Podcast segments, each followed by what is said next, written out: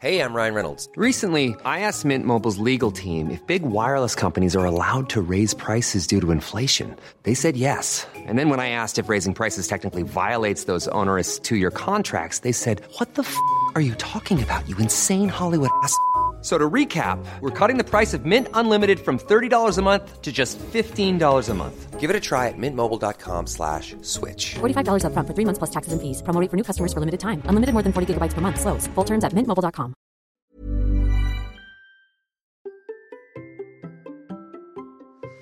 Vous vous posez la question d'écrire un livre Bonjour, bonjour, bonjour, bonjour, c'est Bertrand, bienvenue dans ce nouvel épisode de La Vie Créative, épisode 635. J'espère que vous avez bien, que vous avez forme la patate, l'énergie, que tout va bien pour vous et que vous avez envie de créer du contenu. Et pourquoi pas écrire un livre Bah oui, un livre. C'est pas mon projet ça d'écrire un livre sur 2022, sur ou peut-être 2023, je ne sais pas. Je suis sûr que c'est un projet que vous avez en tête, comme on l'a parlé avec mon invité du jour c'est les deux tiers des Français veulent écrire un livre. Alors moi, je l'ai déjà fait en publiant un livre en auto-édition, hein, par notamment Amazon, mais j'ai bien envie d'écrire un nouveau livre sur l'année 2022. C'est vraiment un sujet, l'écriture de livres, qui me taraude. Là, je l'ai comme ça en tête. Vous savez, ça tourne, ça tourne, ça tourne. Et au départ, je voulais même commencer bah, l'an dernier, en 2021. Euh, sur euh, bah, le mois de novembre avec le fameux Nanovrimo. Bon, j'ai fait d'autres trucs, euh, notamment créer un nouveau podcast sur mon expérience sans gluten, etc. Donc Bon, j'avais mis un peu de côté ça, mais je l'ai mis dans mes objectifs de l'année 2022, c'est écrire un livre. Et mon invité, connaissant très très bien le domaine, eh ben, elle a deviné la thématique potentielle. Véronique Plouvier est auteur, coach rédactionnel. Elle accompagne des entrepreneurs, des coachs, des formateurs qui veulent publier un livre pour augmenter leur visibilité, valoriser leur expertise et attirer plus de clients. Et j'ai découvert il y a quelques mois par son podcast Plume et Entreprise que je vous recommande hein, si vous êtes vraiment intéressé par le sujet. Elle donne la parole aux entrepreneurs devenus auteurs.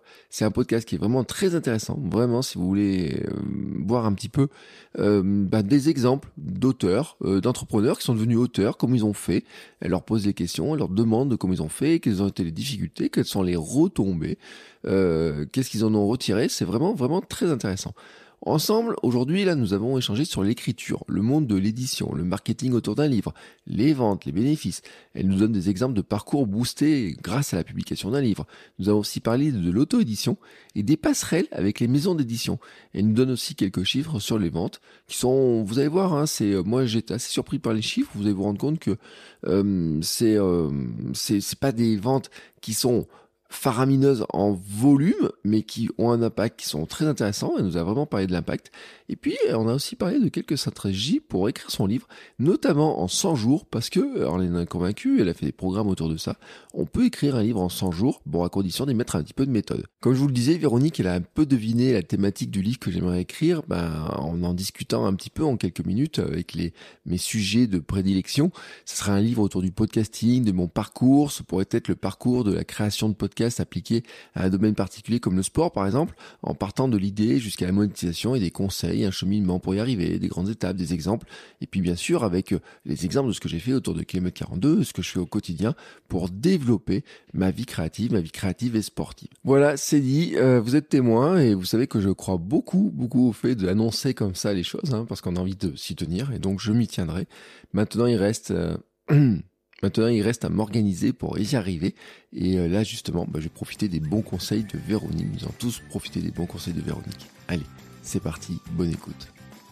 Bonjour Véronique. Bonjour Bertrand. Comment vas-tu? Bah, Très bien, merci beaucoup. Je suis très content de te recevoir. On va reparler d'une thématique livre, écriture de livre. C'est, c'est, un, c'est, je dois te le dire, je te l'ai pas dit avant, c'est un sujet qui me tarabusque beaucoup. Ah. Euh, j'ai enregistré cette semaine un épisode de podcast qui sera diffusé le 9 février, dans lequel j'ai annoncé que j'avais un projet de livre. Et, et comme je l'annonçais, j'ai dit ça sur kilomètre 42 qui est écouté par 15 euh, ou 17 000 personnes euh, par mois. Et ben euh, maintenant tout le monde le sait. Alors je suis un peu embêté. Maintenant c'est comment je fais pour y arriver jusqu'au bout. Bon, j'ai déjà fait l'expérience d'une première écriture, mais on va parler de ces sujets-là parce que toi c'est ton métier d'écrire des livres, mais d'aider les gens aussi à écrire des livres. Absolument, voilà. Moi, je suis donc je suis Véronique Clouvier. Je suis autrice, j'ai publié une dizaine de livres sous mon nom et j'ai été plume dans l'édition. Donc j'écrivais pour d'autres euh, des livres. euh, donc pour d'autres, c'est des experts, euh, des personnalités. euh, alors pas de pas des people, hein, mais des personnalités euh, dans dans leur milieu, parce que Mhm. ce sont des livres professionnels pour des personnes qui n'avaient pas euh, le goût d'écrire ou qui n'avaient pas le temps d'écrire tout simplement. Donc j'ai été plume dans l'édition et puis il y a depuis six ans, je fais du coaching rédactionnel. Donc c'est une offre qui était pionnière en France euh, il y a 5-6 ans. On n'était pas beaucoup. Et euh, donc j'accompagne les professionnels dans l'écriture et la publication de leurs livres. euh, donc en me basant bah, sur mon expérience, mon savoir-faire et mes 20 ans de pratique de l'écriture. Ouais. Et puis il faut le dire aussi, c'est que tu as un podcast très intéressant. Euh, moi, quand j'ai découvert, j'en ai, alors j'en ai téléchargé peut-être une dizaine d'épisodes, j'en ai écouté pas mal. Euh, je te le disais aussi, c'est que ça donne, euh, je trouve, il a un intérêt, c'est qu'on découvre les auteurs. Oui. Et il y a plein de livres, on a envie de les acheter. Alors moi, je dois te dire, l'épisode avec Michel Poulart, ou Poulert, je sais pas comment on dit. Euh, Enfin, vraiment, moi, il m'a, je, me suis arrêté de courir, j'ai dit, waouh, là, le gars, j'ai vraiment envie de, savoir ce qu'il raconte et son livre, je le recommande. C'est une mine, vraiment une mine d'or. Euh, est-ce que toi aussi, enfin, quand tu invites des, comment tu, on va partir par là parce que ça m'intéresse, comment tu, pourquoi t'as fait un podcast? Qu'est-ce que tu vas chercher avec le podcast, en fait? Alors, en fait, euh, j'avais besoin euh, personnellement d'un nouveau moyen d'expression. Parce que l'écriture, euh, c'est très solitaire et bon, bah, tu, tu sais ce que c'est, hein, c'est un crayon, un papier, un clavier, un écran. Et j'avais besoin personnellement de contact, de rencontres, de parler, d'avoir... euh, et puis l'envie aussi d'apprendre quelque chose de nouveau. Mm. Parce que quand j'ai décidé de faire mon podcast, en fait, je n'y connaissais rien. Je n'avais même pas le vocabulaire technique. Donc, c'était c'était vraiment très... Enfin, c'était une terre inconnue pour moi, vraiment. Donc, il y, avait ce besoin-là et personnel. Et puis, euh, dans mes accompagnements, dans mes articles de blog, etc., je donne beaucoup de, de conseils, je guide les gens à partir de mon expérience. Mhm. Mais je trouve que c'est toujours très intéressant d'échanger sur ces thématiques parce que chacun ayant une expérience individuelle peut apporter quelque chose qui va aider quelqu'un d'une façon que moi je n'aurais pas su faire parce que j'ai pas rencontré la problématique ou j'ai pas écrit ce type de livre, etc. Donc c'était c'était à la fois un besoin personnel et un besoin professionnel et une très forte envie d'apprendre et puis euh, de, voilà de communiquer autrement. Mm. Est-ce que dans tes invités, qu'est-ce qu'ils disent? Que c'est dur d'écrire un livre que finalement c'était plus simple qu'ils pensaient ou est-ce que c'est mitigé ou euh, ils disent quoi en général? Alors, ils disent pas que c'est dur parce que je, comme je n'in- n'invite que des personnes qui écrivent des livres professionnels, Mm. euh, la matière ils l'ont déjà. Mm. Euh, ils savent euh, de quoi ils parlent, ils en parlent tous les jours avec leurs clients. C'est leur, euh, c'est leur mission. Enfin, c'est ce qui les anime. Donc euh, c'est pas un problème d'inspiration, c'est pas un problème de savoir ce qu'on va dire, c'est pas un problème de cible, etc. Quand on a une activité professionnelle, on, on pratique ça déjà tous les jours. Donc c'est pas difficile. En revanche, ce qu'ils me disent très souvent, c'est que c'est très long euh, et que c'est un travail dont ils n'imaginaient pas l'ampleur en se lançant. Euh, parce qu'écrire un livre, on va pas, on va pas mentir aux auditeurs, c'est long. Euh, il y a la période de préparation, il y a la pré- période d'écriture, il y a les relectures. Là, j'ai un livre personnellement qui va qui va paraître au mois de, de juin, et là, je suis en pleine relecture. J'en suis à ma cinquième relecture. Je suis gavée. Euh, ça fait 15 jours que je suis dessus à regarder et tout. Euh, donc c'est ça aussi l'écriture. C'est c'est pas juste le plaisir d'écrire, c'est aussi un certain nombre de tâches à faire. C'est très chronophage. Euh, et, et voilà ce qui ressort principalement de, des propos des invités. Bon, il y en a qui trouvent ça très facile et qui écrivent très vite. Je peux, on va pas généraliser, mais globalement, c'est que on n'imagine pas l'investissement en, temps et en énergie qui est lié à l'écriture d'un livre. Est-ce qu'on peut dire que il y en a beaucoup, et je sais pas si c'est ton cas, quand le livre sort, qu'il est imprimé définitivement là, en fait, on en a marre de le voir. On se dit, ça y est. Il faut vraiment que maintenant il sorte parce que j'en ai marre de travailler dessus. Alors, euh, on en a un petit peu assez de travailler dessus. Et tu as raison. Là, je te dis, je suis un peu, je suis un peu saturée. Là, j'ai hâte de- d'envoyer le manuscrit euh, euh, à l'éditeur. Ce que je peux te dire, c'est que euh, c'est une autre expérience. On, on est, euh, alors on est content d'envoyer le manuscrit à l'éditeur. Quand il paraît chez un éditeur, je parle pas d'auto-édition là, je parle vraiment d'éditeur. Quand il paraît chez un éditeur, en fait, il y a un délai. Euh, donc ton livre, il va paraître dans six mois, six mois, huit mois, neuf mois, enfin en, fonction du, du calendrier euh, euh, éditorial de la maison d'édition. Et donc, quand tu le découvres, personnellement, en tout cas, ça m'a toujours fait ça, c'est que quand tu le découvres, comme tu es déjà passé à autre chose, Mm. c'est euh, c'est une découverte. Enfin voilà, t'as plus, euh, tu le, tu le revois avec des yeux neufs euh, et tu te dis ouais c'est moi qui ai fait ça. C'est ça fait un drôle d'effet. Mais donc si tu veux, ce délai fait que on a le temps de poser les choses et de s'en détacher un peu. Voilà, c'est ce que c'est ce que ça fait. C'est mon expérience en tout cas. Ouais, moi, je me demande si j'aurais pas le temps de changer d'avis entre les six mois. Enfin, pas changer d'avis, mais tu sais, de dire, oh là là, mais alors, attends, en six mois, j'ai un truc à évoluer, tu vois, passant. Par exemple, moi, si je fais, je vais le dire, par exemple, si je voulais faire un livre sur le podcast, tu vois, aujourd'hui. Oui. Je veux faire un livre sur le podcasting. Dans six mois, si un éditeur me dit, je te le commande, et il sort dans six ou huit mois, enfin, je mets un an pour l'écrire. Il y a Moi, cinq moi, relectures. moi. Oh, allez, on Mm. va dire six mois. Il y a des relectures. On met un an pour l'écrire. Et tu me dis encore qu'il y a six mois derrière, mais, Oui, mais après, c'est plus ton job. C'est c'est c'est quelqu'un qui c'est c'est le travail de l'éditeur ouais. qui va faire euh, la, la les relectures corrections euh, professionnelles, euh, la mise en page, la création de la couverture, euh, enfin tout tout le travail de pré-presse et puis euh, le travail de promotion auprès des libraires, etc. Donc toi, en fait, ton travail entre guillemets s'arrête au moment où tu envoies le manuscrit. Mais moi, enfin, en six mois ou je sais pas combien, mais le monde du podcast, il est, j'ai tellement de nouveaux trucs à mettre dedans. Sais, t'as l'impression que, enfin, ça me l'a Bah, fait quand j'ai fait mon c'est un- livre. C'est un livre, c'est un objet physique. Hein. Oui, Donc euh, il y a un moment, il faut se dire c'est la vérité à un instant T. ouais. Ouais, ouais, mais c'est dur à dire en fait, de- parce que quand on fait du blog, on dit bon, on peut toujours modifier, on peut revenir sur des anciens, on peut nourrir très rapidement. Quand on fait du podcast, euh, je disais en plaisantant, mais enfin, c'est, je le dis même pas en plaisantant. On enregistre le jeudi, je publie le, mat- le vendredi, c'est-à-dire que dans, euh, on, on raccroche, je fais l'intro, je mets en publication. Donc là, la vérité de l'instant, elle est, tu vois, de maintenant, quoi. Vraiment, tu vois, on est Oui, vraiment, oui, on est en prise directe, j'ai envie de dire. Euh, ceux qui ont fait de la radio, c'est à quel point c'est de la prise directe. Ceux qui font du live, moi je fais de la- du live aussi sur YouTube et tout, ou Twitch, on sait qu'on est en prise très directe. Là, finalement, le bouquin, il y a une espèce de Ah, d'asynchronisme. C'est c'est le temps du livre. Ouais. Il y a beaucoup d'acteurs hein, dans la chaîne du livre. Donc, euh, c'est normal que ça prenne du temps. Et, ou alors, faut aller vers l'auto-édition où tu Mm. peux modifier tes fichiers et, et faire les choses, faire des mises à jour. euh, euh, bah, D'abord, tu as une, une, une, d'une- comment dire, le mot m'échappe, mais euh, une, une, une exécution qui est beaucoup plus rapide. Ça, Mm. ça, le, ça peut se faire dans la semaine. Hein, donc, Ouais. euh, ça, c'est c'est beaucoup plus rapide. Et puis, tu peux faire les mises à jour aussi souvent que tu veux. Donc, euh, ça, si, ça peut être une solution aussi, mais ça ça n'a pas tout à fait la même portée. Genre. Oui, moi j'ai mon, mon premier livre euh, qui est sorti, j'ai sorti sur Amazon KDP. Euh, c'est vrai que en quelques heures, le livre s'est retrouvé euh, comme ça, disponible en présent euh, en téléchargement. En cinq jours, j'avais la version imprimée qui était là sur mon hop, je le feuillette, je dis bon mince, il y a une coquille, il y a une erreur, Chut, hop, on repart. Bon après mon livre s'appelle contenu minimum viable, donc à la limite c'est presque logique, c'est qu'il y ait des mises à jour en, en permanence comme ça, donc pour moi c'était pas très gênant, mais donc je l'ai numéroté, version 1, 0, 1, 1, etc. Donc ceux qui ont la version 1.0, ils le savent, il y a des coquilles à l'intérieur. Mais les éditeurs, euh, finalement, ce processus-là, il est en interne finalement de sortir, de vérifier, de relire, d'arriver à une version définitive. C'est ça qui prend du temps chez l'éditeur aussi. C'est ça. Prends du temps et puis puis je, la- enfin voilà il y a, il y a plein d'acteurs hein. donc euh, euh, il y a les gens qui mettent en page il y a les gens qui illustrent il y a les gens qui relisent il y a les gens qui corrigent il y a les gens qui créent il y a y a, Mm. il y a beaucoup beaucoup d'acteurs derrière en fait un livre c'est un c'est un travail d'équipe en fait Ouais.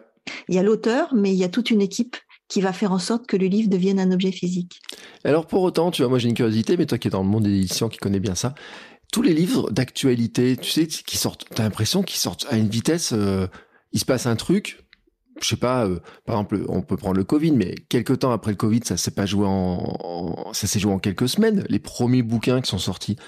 C'est-à-dire qu'à un moment donné, ils font quoi? Comment ils font pour squeezer? Ils mettent plus de gens dessus? Ils... Ah, ça, je peux pas te répondre, je sais pas.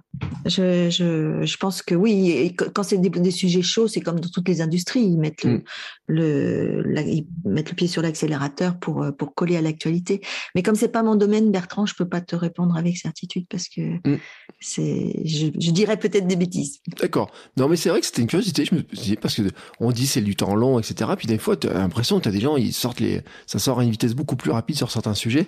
Mais c'est vrai qu'après, on peut dire, dans le domaine business, livre business, alors, livre business, c'est- quoi? Il y a du marketing, développement personnel. Ça rentre dans le business, le développement personnel ou pas? Ah oui, oui. Alors, en fait, on, on va parler de livres professionnels le- ou de livres pratiques. Mm. Le livre pratique, c'est une catégorie éditoriale, en fait. Ouais. Et euh, c'est la plus large catégorie, euh, en fait, parce que tu, tu vas avoir les livres de cuisine, les livres de voyage, les livres de développement personnel, les business, méditation, couture, etc. C'est tout ce qui va, qui n'est pas de la fiction. On Mm. parle de non-fiction en Ouais. anglais. hein, c'est plus clair, pratique. Oui, c'est clair. Ah, Là, au moins. book. Et en fait, euh, tous ces livres-là rentrent dans cette catégorie. Oui. Voilà. Donc c'est une catégorie à part qui est très vaste. Et euh, moi, je vais, je vais être sur le livre professionnel, c'est-à-dire que je travaille uniquement avec des, in- des entrepreneurs qui écrivent un livre en lien avec leur activité Mm. pour la développer. Et alors, qu'est-ce qu'ils cherchent quand ils font leur livre? Ils- Parce que euh, ils ont toujours un, un but. Ils cherchent quoi? Alors, les motivations peuvent être euh, très variées. Il y a autant de, de motivations différentes que d'auteurs, euh, euh, ça c'est certain.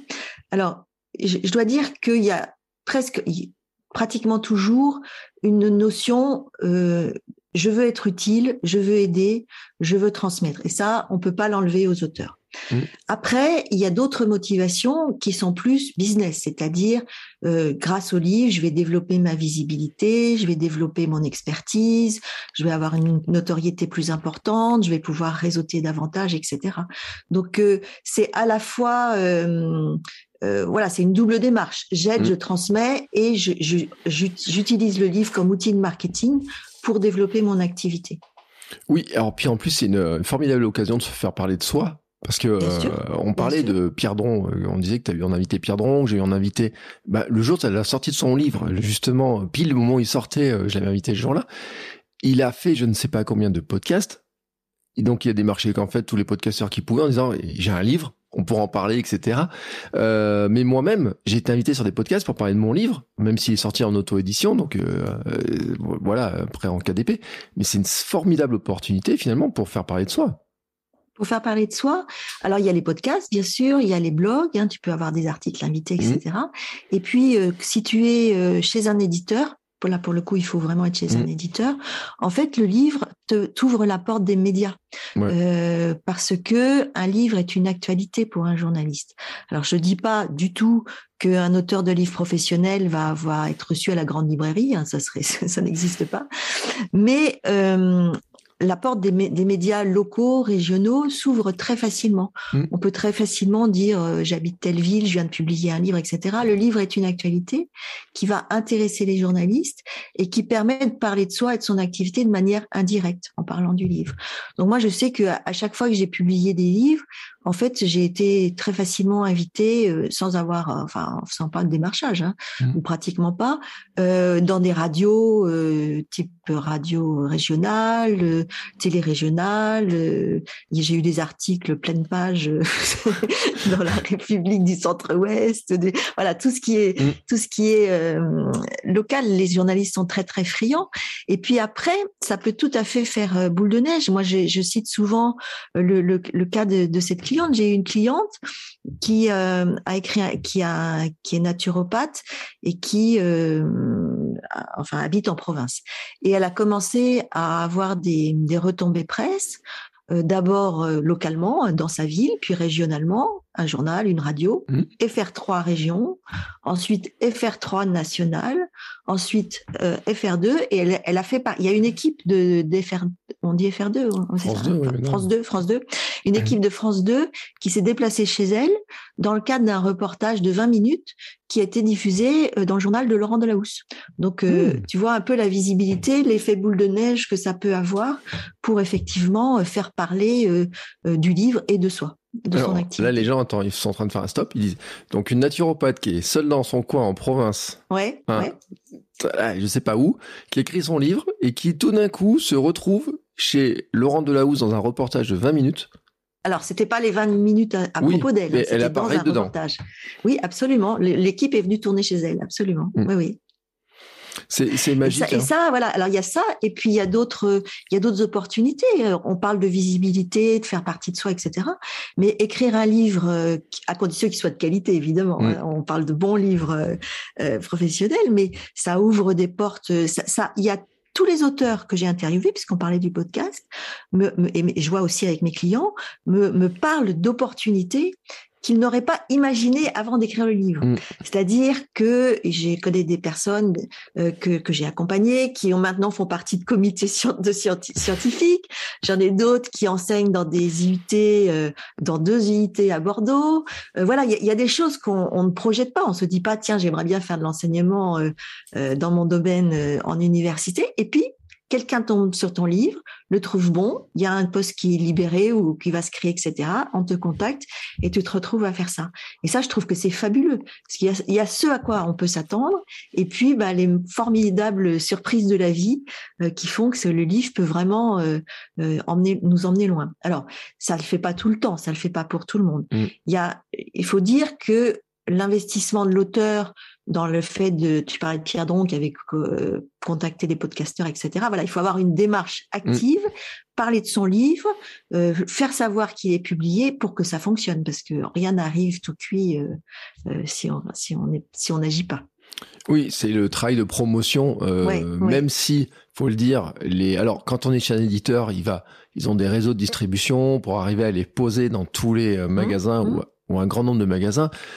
Des fois plus ou moins mis en avant, et après, euh, c'est sûr qu'il y a aussi le libraire qui a, qui a son rôle aussi à faire, euh, qui va plus ou moins mettre le livre en avant. Et Pierre Dron, je crois, l'a fait. Je crois qu'il m'avait raconté ça que euh, d'aller voir le libraire, discuter avec lui pour lui présenter un peu son livre quand on est en local, etc. Ça fait partie aussi des démarches de promotion qu'on peut faire quand on est auteur. Absolument, absolument.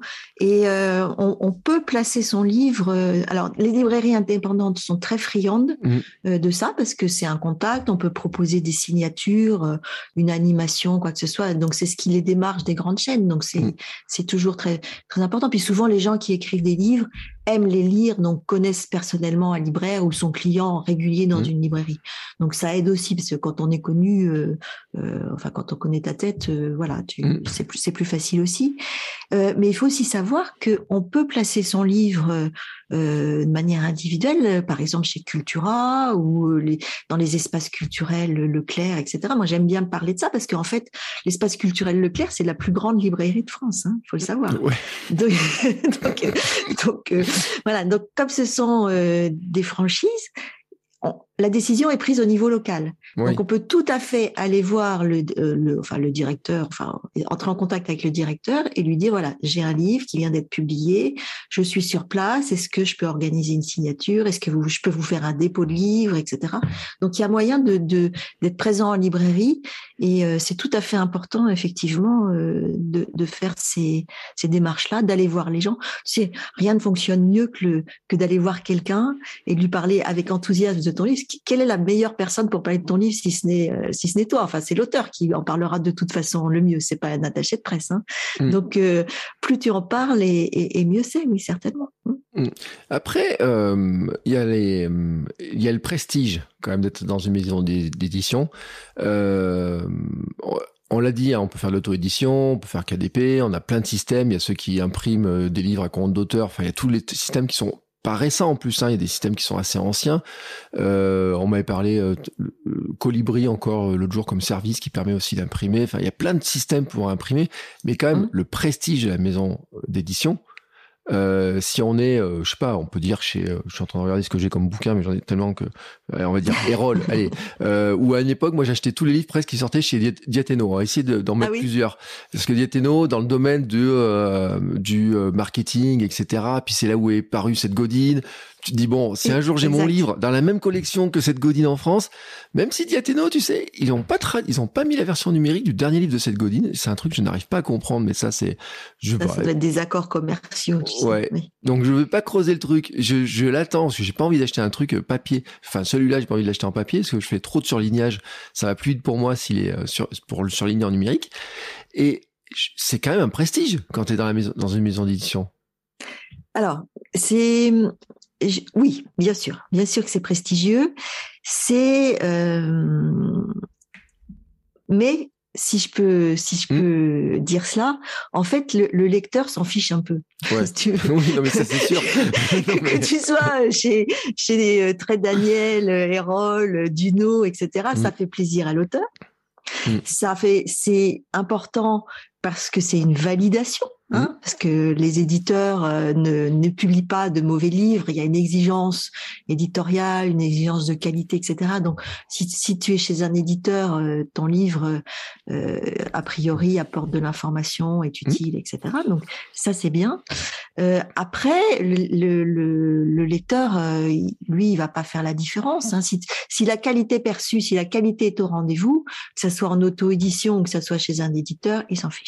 La vraie différence, ça va être en matière de diffusion, Mm. Euh, parce que en auto-édition, bah, tu vas être plutôt sur des plateformes en ligne. Ça, tu peux, Ouais. tu peux mettre tes livres sur des plateformes en ligne. Tu parlais de KDP et tu, as- tu as tout à fait raison.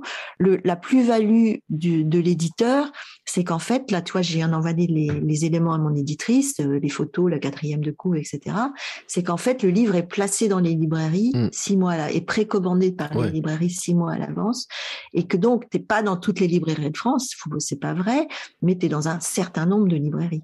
Donc euh, ça, ça c'est quand même euh, euh, important. Tu es dans les fichiers électres, tu es, voilà, es référencé d'une façon, d'un- d'une façon que tu n'auras pas en auto-édition.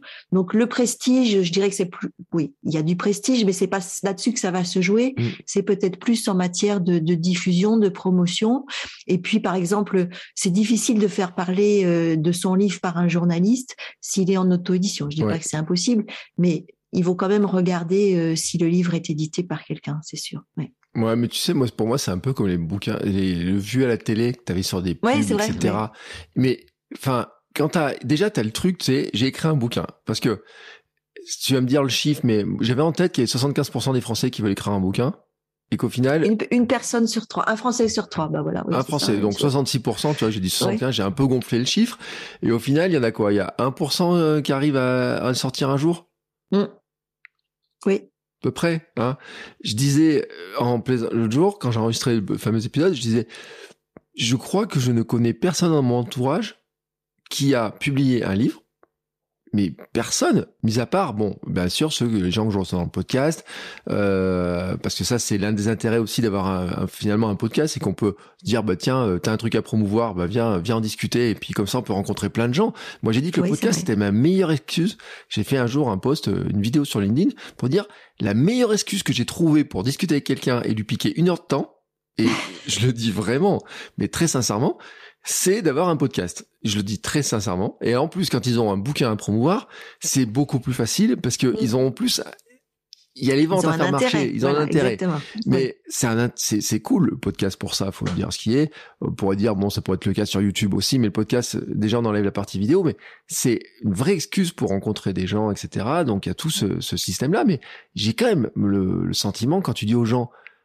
enfin c'est vrai que pour l'ego de l'auteur c'est important, enfin de se dire attends je suis dans une maison d'édition, etc. C'est important, mais j'ai l'impression quand même que chez certains un petit peu ça, hum, ça claque un peu aussi, tu vois, dans l'entourage. Et tu disais pour les journalistes, euh, je pense par exemple sur des conférenciers, tu vois, si tu veux devenir oui, conférencier, oui, des oui, choses voilà, comme ça. Oui, oui, tout à fait. je pense que c'est quand même fait. un marqueur important. C'est un marqueur important. Maintenant, dans moi, j'a- j'a- j'accompagne toutes sortes de professionnels Mm. et quelquefois l'édition n'est pas la bonne option Ouais. Euh, parce qu'ils vont être sur des marchés de niche, euh, sur des tout petits sujets ou qui, qui sont passionnants, hein, mais qui n'ont pas euh, un public euh, très important. Ou alors ils ont besoin de de se servir du livre comme d'une carte de visite pour aller prospecter, pour laisser aux gens qu'ils rencontrent, etc. Donc à ce moment-là, l'auto l'auto-édition, c'est formidable Mm. parce que c'est rapide, tu contrôles tout, t'es maître de ton calendrier, t'es maître du contenu, etc. C'est un vrai projet que tu portes de A à Z. Donc, euh, il y a, voilà, il n'y a pas de, de bonne, enfin, dans mon domaine, il n'y a pas de bonne ou de Mm. mauvaise euh, option. C'est en fonction de tes objectifs, en fonction de ce que tu imagines faire pour le livre, euh, avec le livre, c'est en fonction de ton développement professionnel. Enfin, voilà, il y a, il y a plein de choses qui, qui, de paramètres qui entrent en jeu. Euh, Il y a quand même, alors, je sais, je l'ai- vécu, moi, cette histoire-là. Il y a des gens qui créent déjà du contenu, tu vois, qui ont un podcast, qui ont une chaîne YouTube, qui ont un blog, enfin, Instagram ou tout ça, et, euh, et qui se disent, moi, j'aimerais, enfin, j'aimerais bien faire un bouquin, est-ce que ça peut m'ouvrir des portes, etc. Et tu vois, j'ai souvent dit, moi, des gens que j'accompagne dans le podcast, je dis, mais le meilleur truc de poursuite de ton podcast, c'est de faire un livre. Parce que c'est, la thématique est intéressante. Et on se dit oui, mais comment je fais pour pousser la porte de la maison d'édition? Faut que j'aille taper aux portes ou euh, parce que on, peut pas attendre qu'ils nous contactent. Même si moi, je vais te t'avouer un truc. Un jour, j'ai reçu un mail d'une maison d'édition qui m'a dit sur cette thématique-là, on cherche un auteur Oui. et vous nous semblez la personne. C'est pas allé au bout. En fait, ils en avaient contacté deux, trois. Je crois que le livre qu'ils ont n'est jamais sorti au final dans leur truc, etc. Mais en fait, ils m'avaient contacté. On avait commencé à faire des, mais il m'avait dit combien j'allais faire en avance de droit, etc. Enfin, tout, tu vois, ils avaient commencé à vraiment faire le truc. Mais ça, c'est, bon, ça peut arriver. Mais Ça arrive souvent. ça arrive souvent? Oui, ça arrive souvent euh, dans les personnes que que j'ai interviewées. Euh, euh, LinkedIn est un excellent, euh, Hmm. une excellente vitrine, par exemple. Ah, bah ouais, Quand- mettez-vous à LinkedIn, les gens. dire, hein. quand, quand les maisons d'édition sont sur des thématiques précises, Ouais. euh, qui recherchent un auteur, ben, en fait, euh, les, les éditeurs vont d'abord aller voir sur LinkedIn qui est spécialiste de quoi ouais. et, et peuvent démarcher des gens euh, de cette façon-là. Donc ça arrive. Et puis j'ai oublié ce que c'était comme question. Sinon, comment on les démarche? Parce que si, ah bon, oui, sinon, sinon comment on les démarche? Ben, En fait, si tu veux, tu peux démarcher un éditeur à deux moments différents Mm. du livre. Tu peux le démarcher, les démarcher quand le livre n'est pas encore écrit. Mm. Dans ce cas, tu fais une proposition éditoriale. Tu dis, euh, ben voilà, euh, j'ai telle idée, euh, et tu soumets un- une proposition de sommaire. Et souvent, on te demande un chapitre test pour montrer que, bah, que tu sais écrire, euh, quel est le style, euh, si tu as de la pédagogie, etc. Donc ça, c'est la première option. Et la deuxième option, ça va être quand le manuscrit est terminé. Et là, bah, tu l'envoies à des éditeurs.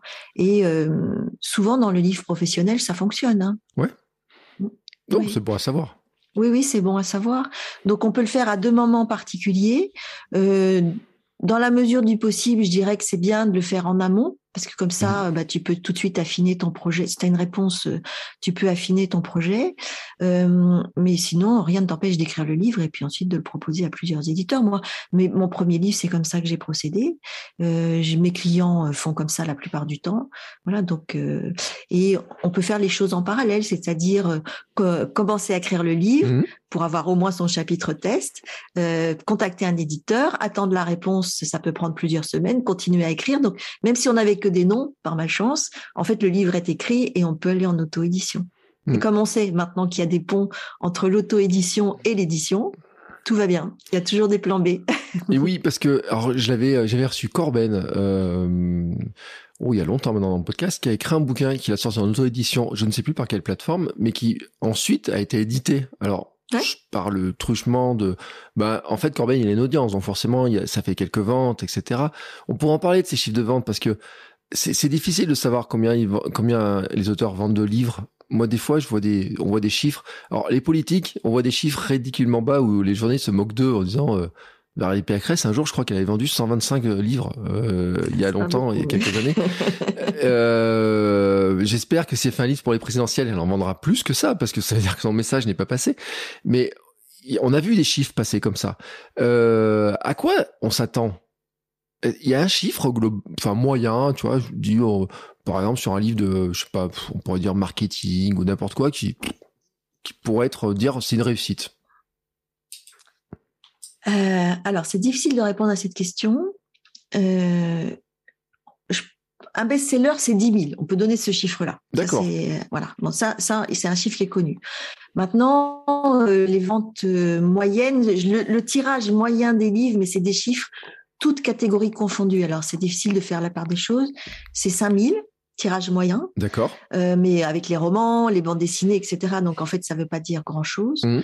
Euh, et on estime que si un auteur vend, c'est des chiffres que j'avais lus, vend euh, 500 livres, en fait, il peut s'estimer heureux. 500 exemplaires. C'est vrai? Oui. Ça, c'est pas lourd. Hein.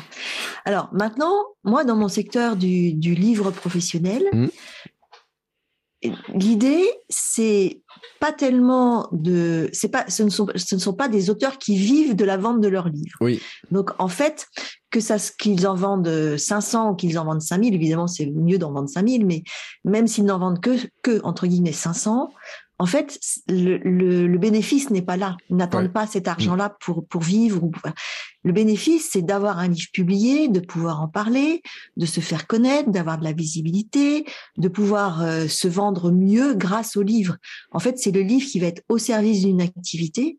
Donc, c'est vrai que c'est bien de vendre des livres, et puis tout le monde l'espère, hein, l'éditeur comme l'auteur. Mhm. Mais quand on, on est dans le secteur du livre professionnel, je dirais que c'est pas une fin en soi. Mhm. Contrairement à l'auteur de romans ou contrairement à l'auteur qui vit de sa plume.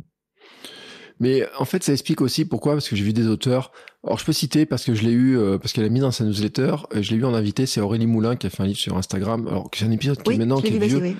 euh, mais qui l'autre jour fêtait, c'est le fait qu'elle en avait vendu 7000. Et euh, c'est vrai que c'est un beau chiffre sur le coup, ça me paraît. Mais en fait, maintenant que tu le dis, ça me paraît même un chiffre qui est vraiment excellent. Tu vois, sur le. sur- Exceptionnel. Ouais. Absolument. Absolument. Ouais. Et Pour euh, un livre pratique, c'est exceptionnel. Ouais, parce que fait. je me dis, Mm. bon, c'est un sujet très porteur. Il y a beaucoup de gens qui se posent la question de se développer sur Instagram, etc. Mais Ouais. c'est vrai que quand on compare à ces chiffres-là, Mm. euh, alors c'est pas encore le best-seller, le fameux, la fameuse barrière des 10 000. Alors, c'est best-seller, euh, tout- toutes catégories Ouais. confondues aussi. Hein, donc, Ouais. euh, c'est à prendre avec, euh, avec toutes ces, Mm. Toutes, toutes ces, tous ces bémols, en fait. Mais, mais oui, 7000 euh, pour un livre pratique, c'est très, très vite. Mais en plus, c'est fait une réédition. Ils lui ont commandé une réédition. J'ai vu, elle, Ouais, a annoncé ouais, ça. donc, euh, je là, tu te dis bon, ça, ça grimpe. Alors après, bien sûr, il y a des, euh, il y a des extraterrestres, j'ai envie de dire. Euh, par exemple, j'ai eu Major Mouvement euh, dans le podcast euh, Kilomètre 42. Bah, il y a un an de ça. Pff, il en a vendu, mais je sais pas combien avec sa communauté, etc. Lui, c'est énorme. Mais par contre, j'ai appris quelque chose là-dessus sur ces bouquins-là. C'est que il y a des bouquins, par exemple, où il y a plein de photos. Alors, tu disais hein, dans la catégorie, euh, la- cette catégorie livre pratique, etc. Elle est très très large. Mais pour un éditeur, entre faire un livre de sport où tu as, par exemple, Major Mouvement qui fait plein de mouvements de sport, où il y a plein de photos, plein de photos, plein de photos, et puis un set Godine, pour reprendre cette Godine, où c'est un bouquin où il y a un titre, des lignes de texte, un titre, des lignes de texte, le coût pour l'éditeur, j'imagine, doit être pas tout à fait le même. Ah, le coût financier, l'acceptation du projet doit être totalement différent parce que Mm. je l'ai vécu un petit peu, tu vois, sur un, projet, on commence à en discuter et on dit oui, mais alors ces livres-là, il y a beaucoup de photos, beaucoup de beaucoup de, beaucoup de photos, fait beaucoup de mise en page, il y a beaucoup de, ça devient très cher à faire. Mm, Donc mm. je pense que quand on réfléchit à ça, au livre qu'on aura envie de publier, c'est aussi quelque chose qu'on doit prendre en compte, non? Oui, tout à fait. Alors, toi, c'est drôle que tu parles de ça parce que cette semaine, j'ai été contactée par euh, une photographe de très grand talent qui, gagne plein de prix. Enfin, j'adore ses photos. Mhm. Et elle me dit, euh, je voudrais travailler avec vous euh, pour publier, faire publier un, un livre de photos. J'ai le livre de photos, c'est comme les livres de cuisine, enfin de photos, mais Mhm.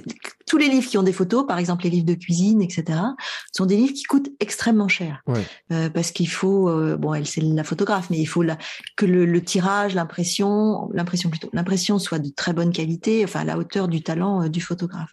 Donc en fait, moi, ce que je lui ai conseillé, c'est de contacter des éditeurs avant de commencer quoi que ce soit, Mm. pour être sûr que son projet soit financé, Mm. euh, parce qu'autrement c'est pas c'est pas du tout jouable.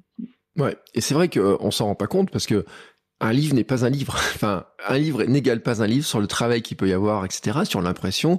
Moi, j'ai travaillé euh, dans une quand j'étais en agence web, on était une filiale d'une imprimerie, et donc euh, j'avais que des passionnés d'imprimerie, de les couches de couleurs, etc. Je voyais le travail que c'était. On se rend pas compte en fait hein, du travail qu'il y a derrière pour arriver à sortir un document euh, imprimé, mais aussi bah, les fameuses vernis sélectifs qu'il y a sur certaines couvertures, quand on aime bien les, les, les toucher, certaines Ouais, couvertures, les papiers qui sont Ouais. pas pareils, l'épaisseur du papier qui est pas pareil. Moi, Ouais, une maison d'édition que j'aime bien, c'est euh, Pyramide. Euh, les livres sont ont une autre texture que certains autres bouquins que tu as dans chez d'autres Donc tout ça rentre en compte finalement aussi. Tout ça rentre en ligne de compte, absolument. Oui, oui. Oui, oui. Donc je ne sais pas pour euh, ton livre là de, avec les photos de sport, euh, je, je, je, ne le connais pas, mais mais si la communauté était importante, en fait le l'éditeur il a fait un calcul de retour sur investissement. En fait, Ouais. Euh, c'est vrai que ça coûtait probablement plus cher à fabriquer, mais si les ventes étaient quasi certaines, enfin en tout cas on pouvait euh, se baser sur un certain pourcentage par rapport à la communauté, bon bah c'était c'est pas un mécène hein, l'éditeur, donc il fait des calculs. oui, et puis en fait, bon, pour tout dire, il fait, euh, bon, il a 300 000 abonnés d'un côté, 500 000 de l'autre, entre YouTube et tout. Donc, ils en ont vendu, ils en ont même vendu avec des élastiques, ils ont fait des packs spéciaux pour Noël, etc. Enfin, il a fait beaucoup de dédicaces. Donc, euh, Mm. c'est sûr que sur un, ce qu'on va appeler un influenceur, qui a une grosse communauté, Oui, oui. je pense même d'ailleurs que il est démarché par les, les maisons d'édition. Voilà. quoi. Alors tu parlais d'être euh, d'être démarché. En fait, si tu veux, pour, pour un éditeur, euh, démarcher euh, une ado qui donne des conseils de maquillage, mais qui a, euh, je sais pas combien de, de milliers ou de millions de vues sur YouTube, c'est beaucoup plus intéressant Mm. que de démarcher un professionnel qui va t'expliquer euh, comment restaurer les violons. Hein. Donc ça, c'est c'est pas juste. Il y en a un qui est, mais c'est comme ça. C'est la c'est la du marché. Oui, c'est ça. C'est-à-dire que t'as- pas la même niche. Hein. Euh, Si tu fais le maquillage des jeunes filles qui ont 15 ans, et si tu, euh, bon, euh, pour reprendre l'exemple du restauration de violon, mais on pourrait parler du marketing. Bon, on peut parler du podcast. Si je sors un livre sur le podcast, même si le podcast se développe à toute vitesse, il y a, on sent qu'il y a un marché, mais c'est pas non plus du marché d'Instagram, c'est pas du marché TikTok, parce que j'ai vu il y a pas longtemps un livre sur TikTok. Je sais pas si t'as eu la, si t'as eu la, personne qui a écrit ce livre-là, mais tu, s'il y a des sujets qui sont très porteurs, où les éditeurs, Ouais. j'imagine, ils doivent se dire, oh, punaise, faut pas qu'on loupe ce truc-là, euh, faut, faut être dessus, Mm. quoi. Mm. Donc, il y a une recherche du spécialiste aussi. C'est pour ça, on disait que LinkedIn est recherche intéressant. spécialistes, oui, comme on le disait tout à l'heure, absolument. Oui, oui. Mais euh, derrière, il y a un es- une espérance de vente, forcément. Euh, J'imagine que quand euh, on écrit un livre, et toi qui euh, conseilles beaucoup de gens dans le domaine, il y a une sorte de d'avatar, de persona cible, de cible à qui on va parler. Parce que moi, il y a des livres qui, franchement, j'ai acheté des livres, quand j'ai ouvert, j'ai dit, je suis pas la cible. Ça. Je me dis ce truc, et je peux le dire, il y a un livre sur le podcast, je ne dirai pas le nom parce que je me rappelle pas du nom. Quand je l'ai ouvert, je dis, mais à qui s'adresse ce livre? En tout cas, pas des gens qui ont déjà un podcast. Ça, c'est certain. Donc j'imagine que c'est un, un travail important, ça, au départ. Voilà, donc ça fait partie du travail de préparation où en fait on va, euh, l'auteur doit réfléchir à, à son public cible, à Mm. qui s'adresse le, le- le livre, et c'est euh, hyper important. Quand tu en entends, quand tu entends quelqu'un te dire ce livre s'adresse à tout le monde, bah, tu sais que c'est un mauvais livre. Ouais. Parce que quand on s'adresse à tout le monde, enfin mauvais livre, un livre qui va pas te parler. Quand on s'adresse à tout le monde, on s'adresse à personne. Donc en fait, c'est très important de cibler une, une, une- un public, une persona, un avatar, comme tu dis. De voilà, l'exemple du podcast, ben, c'était soit des podcasteurs débutants, soit des gens qui n'avaient pas encore de podcast. Après, tu vois, tu vas dire c'est un podcasteur qui qui a déjà un podcast depuis dix ans et qui maintenant veut monétiser ou Mm. voilà, il, il peut y avoir des, des choses. Ça permet de de d'adopter un ton particulier. Ça permet de sélectionner les informations. Et puis c'est très important parce que moi je vois tout- souvent avec mes clients, ils me disent mais euh, si je m'adresse à cette personne-là, euh, je vais rater. Si je m'adresse aux hommes, je vais rater les femmes. Enfin, Ouais. les femmes ne liront pas, etc. Pour pour euh, prendre de, de grands groupes. Et en fait, c'est faux parce que la cible n'est pas le marché. Mm. C'est-à-dire euh, c'est pas parce que tu t'adresses aux femmes que des hommes ne te liront pas et réciproquement, mais ça permet d'avoir une personnalité, un ton, et puis pour l'écriture, c'est beaucoup plus facile on- quand on sait à qui on s'adresse, et, et puis ça permet d'aller beaucoup plus en profondeur dans le sujet que d'essayer de parler à, à une foule. Quand tu quand es en conférence ou quand tu parles devant une assistance, tu vas, tu fixes, tu regardes quelqu'un dans la salle, tu vas changer de Mm. personne, mais c'est à cette personne-là que tu t'adresses en particulier. Si tu as le regard dans le vide, personne ne se sent concerné. C'est un peu pareil. Ouais. Ceux qui euh, profitez, je, je dis aux auditeurs, mais profitez des meetings politiques si vous y allez voir. Comment les hommes politiques s'adressent des fois à la foule. Euh, J'ai une anecdote qui est incroyable, c'est que euh, moi, je suis en Auvergne et à une époque, le président de la région c'était Valéry Giscard d'Estaing, et j'ai travaillé avec une collègue pendant toute une réunion, il lui a parlé qu'à elle.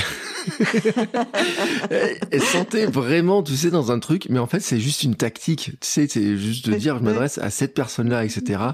Et mais elle me dit, mais quand même, enfin, euh, enfin, franchement, elle, était, elle avait 18 ou 19 ans, tu vois, elle rentrait juste dans, dans salle comme ça, et d'un coup, j'ai l'impression qu'il y avait que moi, qu'ils s'adressaient qu'à moi, etc. mais c'est vrai que ça fait partie des tactiques des orateurs, hein, de, de dire, bah, on prend une personne plutôt d'essayer de viser tout le monde. Alors, bien sûr, après, ils vont élargir et chercher à aller chercher les, les regards. Moi, j'étais prof pendant dix ans et quand j'étais dans un amphi avec 500 élèves en face, il y a toujours l'élève au fond qu'il faut aller chercher, etc. Bien entendu, mais c'est vrai qu'on s'adresse plutôt avec quelques personnes.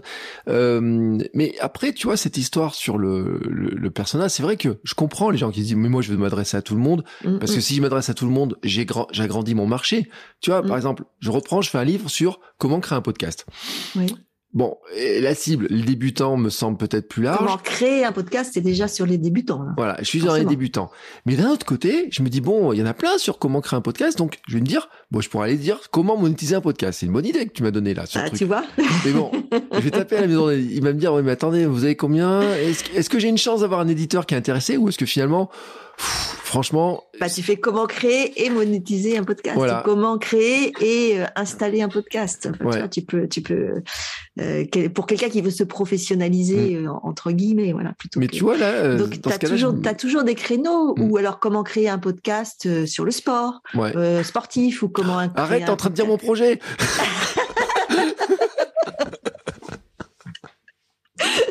J'ai lu dans les pensées. Non, non, mais c'est vrai. Alors, je, je, peux le dire officiellement. Bah, allez, comme ça, je, je le truc. Euh, moi, la petite histoire, c'est que j'ai un podcast sportif, donc s'appelle Kilomètre 42, et que j'ai des gros sponsors sur ce podcast, et que qui, mais vraiment des gros sponsors, et que l'histoire, si je voulais raconter, j'ai cherché comment parler de sport et comment parler de podcast. Et à un moment donné, je me suis dit, bah, je vais faire un podcast sur euh, comment je suis devenu euh, podcasteur sportif, tu sais. Et, et là, t'es en train de me dire, mais T'as un bouquin? Un bouquin. Bon, est-ce que j'ai une chance d'aller voir un éditeur avec un truc comme ça? Parce que là, là c'est là où t'es vraiment niche, tu peux peut-être dire comment devenir un podcast, un, euh, comment créer un podcast spécialisé. Oui. Ah ouais, c'est ça la tactique en fait pour essayer d'élargir tout en restant quand même assez ciblé. C'est-à-dire qu'au début, il faut prévoir des exercices pour dire, bah, vous allez choisir euh, dans quel truc vous êtes, et puis bah, ensuite, voilà, on, on choisir sa thématique, puisque le, le, podcast de sport, c'est peut-être trop étroit, mais euh, il y a tellement de podcasts thématiques Hmm? Ah, mais t'auras pas perdu ton temps. ah, mais non, mais écoute, je te l'ai dit, moi je suis là. Attends, le podcast n'est qu'une excuse pour aller piquer une heure de temps à des gens qui ont des compétences exceptionnelles parce que, on l'a pas dit, mais euh, j'ai regardé ton site tout à l'heure, des bouquins que tu as édités sous ton nom. Il y en a quoi? Une 12, 15 Dizaine. Ouais, ouais une dizaine, oui, oui. En plusieurs langues. Oui. En plusieurs langues en plus. Tu as, accompagné je ne sais pas combien de personnes, je ne sais pas si tu veux le dire ou pas, mais beaucoup de gens. Oh, je sais pas trop. Oui, oui, oui, on va beaucoup, oui. Donc, c'est vraiment, tu vois, moi je dis, là, l'heure que tu es en train de donner de conseils, elle vaut cher. Elle vaut super cher, je vous le garantis, les gens qui, ceux qui écoutent le podcast, je vous le garantis. Euh, ça, ça vaut cher. Et c'est moi, tu vois, je dis, tac, je vais aller chercher comme ça un petit peu quelques conseils, un peu de la vision, parce que c'est vrai que c'est un monde qui peut faire rêver. Alors bien sûr, après il y a les grands auteurs, ceux qui vendent des millions de bouquins. Tu vois, ce matin j'ai fini une version audio de Laurent Gounel. Mmh. Oh, quand tu vois le parcours de Laurent Gounel, bon, tu dis mais après c'est vraiment. Il y en a pas beaucoup hein, des gens comme ça, hein, des, qui vivent comme ça. Il y en a pas hein. beaucoup. Puis il y a un vrai talent euh, littéraire aussi. Mm. Il y a de la pédagogie, il y a de l'expertise, ça. Mais c'est difficile hein, d'écrire des romans initiatiques. C'est pas donné à tout le monde. C'est un genre très compliqué. Hein. Oui. Euh, je te, alors je te garantis qu'en plus, là, il fait des, pas, des ponts entre la religion, entre le taoïsme et tout. Je me dis, mais où est-ce qu'un auteur comme ça peut aller chercher un truc comme ça et arriver sur... Et ce matin, je courais, je parti courir à 5 heures, à 6 heures du matin, et euh, le livre se finit, et je pensais que c'était la fin d'un chapitre, et en fait, c'est la fin du livre. Tu sais, euh, je, dis, bon, Laurent, t'aurais pu en faire un poil plus sur le truc, mais en fait, je me suis dit, c'est là aussi, c'est le talent de l'auteur, c'est que c'est pas un film à l'américaine où t'as forcément le gros happy tu sais que tu peux attendre, etc. C'est aussi son talent qui fait que c'est fait comme ça, que le message a mmh. déjà été délivré. Mais c'est vrai que on peut parler, par exemple, euh, comment il s'appelle, Joël Dicker, qui vient de lancer en plus sa propre maison d'édition c'est c'est rare quand même des, des gens comme ça. Oui, là on est sur de la fiction. Hein. Oui, oui, on est sur de la fiction, c'est très très rare. Euh, il y en a certains qui peuvent. Enfin, c'est vrai qu'après c'est Laurent Gounel, c'est vraiment un, un, truc. on- il est rangé en fiction, lui, il est pas rangé en développement perso Oui, quoi que oui, ce c'est soit. du roman initiatique. Oui. Je pense aussi, tu vois, un exemple qui est Comme, intéressant. que- comme Paolo Coelho, c'est la Ouais, même chose. Paulo Coelho, bon, alors là, attention. Je pense, euh, je pense aussi à Modankawa, euh, Oui. avec Kilomètre Zéro, qui est un livre qui est fabuleux. Je recommande alors franchement à tout le monde et qui, elle, a commencé en auto-édition. Oui, oui. Mais toi, c'est ce que je te racontais, les, les ponts qui existent quand les livres Mm. marchent. euh, y a, il y a les, les éditeurs, regarde. hein. En- encore une fois, si le livre fonctionne en auto-édition, qu'est-ce que ça veut dire? Ça veut dire que le marché existe. Mm. Le risque financier n'existe plus pour eux. Donc, ils ont tout intérêt à, faire une proposition à l'auteur. Et ouais, donc ça veut dire que on pourrait se dire quand même, tu vois, si on était un peu, on se dit, bon, j'ai commencé à écrire mon bouquin, comme tu disais, premier chapitre, tac, je commence à l'envoyer aux éditeurs. Hmm. Ils me refusent tous. Je continue à écrire mon livre. Oui. Hop, je retente Alors, ma soit, chance. soit, soit tu, soit tu, tu prends compte des remarques, euh, ce que ça peut être, un- faut écouter aussi ce que les gens te disent. Donc, Mm. quand tu as des refus, tu as des refus types assez souvent, Ouais. mais de temps en temps, tu as un éditeur euh, qui prend la peine de t'expliquer pourquoi il refuse le livre. Mm. Et s'il y a des améliorations possibles, dans ce cas, tu les améliores, hein, tu améliores. Euh, après, parce que euh, l'éditeur, c'est son métier aussi. Donc, c'est vrai que peut- peut-être Mm. que ça l'intéresse pas, mais peut-être qu'il a aussi de bonnes raisons de pas être intéressé. Donc, il faut savoir écouter ça aussi. Donc si tu fais une réponse qui est un peu structurée, qui il prend le temps de te faire une vraie réponse qui t'aide, bon, tu Ouais. le modifies, etc. Mais ça veut dire que tu pourrais dire bon bah attends, euh, si par si si de toute façon si personne ne veut de mon livre chez les éditeurs, Hum. bah il me reste KDP, il me reste les Il systèmes d'auto-édition, l'auto-édition, et absolument. à moi de le faire vivre et de dire regardez j'ai fait des ventes et maintenant revenez me voir. Oui, oui, oui. Et euh, tu vois, moi, j'ai deux clients qui ont commencé en auto-édition et qui ensuite ont, ont vendu leur, euh, leur, leur, euh, leur livre euh, à des éditeurs. Il y en a une qui a commencé euh, le- par l'auto-édition pour des problèmes de délai, pour des raisons de délai. Mhm. En fait, elle a une école et elle voulait pouvoir euh, avoir un livre euh, pour pouvoir le proposer à ses stagiaires pendant le pendant l'été. Donc il fallait qu'il paraisse en juin. Donc euh, elle n'avait pas le temps de, de, de le proposer à un éditeur, donc elle l'a auto-édité. Et, et une fois l'été passé, et puis elle l'a mis sur Amazon, etc. Et une fois l'été passé, en fait, euh, elle a démarché son éditeur de rêve, celui qui dont elle, elle rêvait Mm. absolument, euh, etc. Et qui a acheté le livre. Donc en fait, elle l'a enlevé de sur Amazon et il est ressorti avec le même texte, mais avec une autre couverture, un autre ISBN chez l'éditeur. Et j'ai une autre cliente euh, qui était euh, chez Iggy Book et qui a vendu son livre chez Très Daniel. Donc le même le même process. Oui. Donc voilà, donc ça veut dire que les passerelles existent. Euh, parce Oui. que quand vous avez passé votre temps à écrire votre livre, ça fait des mois que vous écrivez votre bouquin. J'ai envie de dire, à ce moment-là, en fait, faut le sortir, quoi. Enfin, Voilà, les, les- voilà, les- l'idée c'est d'avoir un livre papier entre les mains, quel que soit le mode d'édition euh, choisi ou subi, quoi. Mais mais euh, mais, euh, euh, mais mais moi je me je défends les deux. Hein. Euh, l'éd- L'édition, on en parlait, c'est très bien, et l'auto-édition, en tout cas dans mon domaine, c'est très bien aussi. Mm. Euh, en fiction, je connais pas parce que c'est un peu différent, mais euh, il y a beaucoup beaucoup de productions de fiction en auto-édition, donc je pense qu'il y a du très très bon comme du très très mauvais. Euh, ce qui, à mon avis, existe moins peut-être dans le domaine professionnel parce que les gens savent de quoi ils parlent et que c'est pas, euh, il n'y a pas besoin d'avoir un, un style ou il n'y a pas besoin de faire preuve d'inspiration, etc. Si on a une bonne structure, le livre est intéressant et apportera de toute façon quelque chose à quelqu'un. Donc, euh, on, peut penser que qu'il est utile, euh, qu'il sera utile d'une manière ou d'une autre. Donc, les, deux, hum, voilà, ça, ça dépend de, de l'objectif de l'auteur. Mais je, je suis ni pour ni, ni contre une, une façon de faire. Les deux sont valables. ouais. Euh, moi, je suis pas aux 500 ventes, mais j'en suis, enfin, j'en suis un peu loin quand même, mais finalement, j'en ai vendu plus que j'étais, j'étais surpris l'autre jour. J'ai regardé un petit peu les ventes, j'étais quand même un petit peu surpris. J'ai dit, bon, finalement, euh, comme ça, euh, sans trop faire de promotion, sans trop faire de pub, j'ai pas mis un euro de pub sur, Amazon pour euh, faire la promotion. Alors que je vois qu'il y en a plein qui le font, parce que c'est là aussi on parle du marketing. Il y a, il y a même, comme dans tous les, les domaines, et ça tu as dû le voir, il y a les spécialistes de la publication, il y a les spécialistes d'Amazon KDP qui font des bouquins sur comment utiliser Amazon KDP et les plateformes d'Amazon pour arriver à vendre des livres, etc. hein. c'est un, euh, dans, dans ce cas-là, en fait, c'est que euh, c'est comme ceux qui font des podcasts sur comment faire un podcast. J'en ai Mm. fait partie. Euh, On a tous ces trucs-là, donc ça veut dire qu'il y a un vrai gros marché. Je sais pas combien Mm. Amazon vend de livres, notamment en numérique avec ses Kindle, etc. Mais c'est un vrai gros marché et que là aussi on a des outils internes de promotion. Euh, on disait tout à l'heure, on peut pousser la porte des éditeurs, des, des libraires, etc. Mais sur une plateforme comme Amazon, euh, je sais pas si les éditeurs euh, officiels, j'ai envie de dire les grandes maisons d'édition le font, mais par contre, le nombre de petits auteurs, même autorités qui font de la publicité, qui vont pousser le livre sur des thématiques sont extrêmement nombreux. C'est vrai. C'est vrai. Donc, euh, moi, alors moi, mes auteurs, euh, enfin je dis mes auteurs, ce sont pas les miens, mais Oui, tu les couvres. hein. je suis sûr que tu les couvres, tu les bichonnes pour qu'ils soient, pour qu'ils aient cet objet un jour entre les mains, quoi. C'est ça Voilà, ta ça. réussite.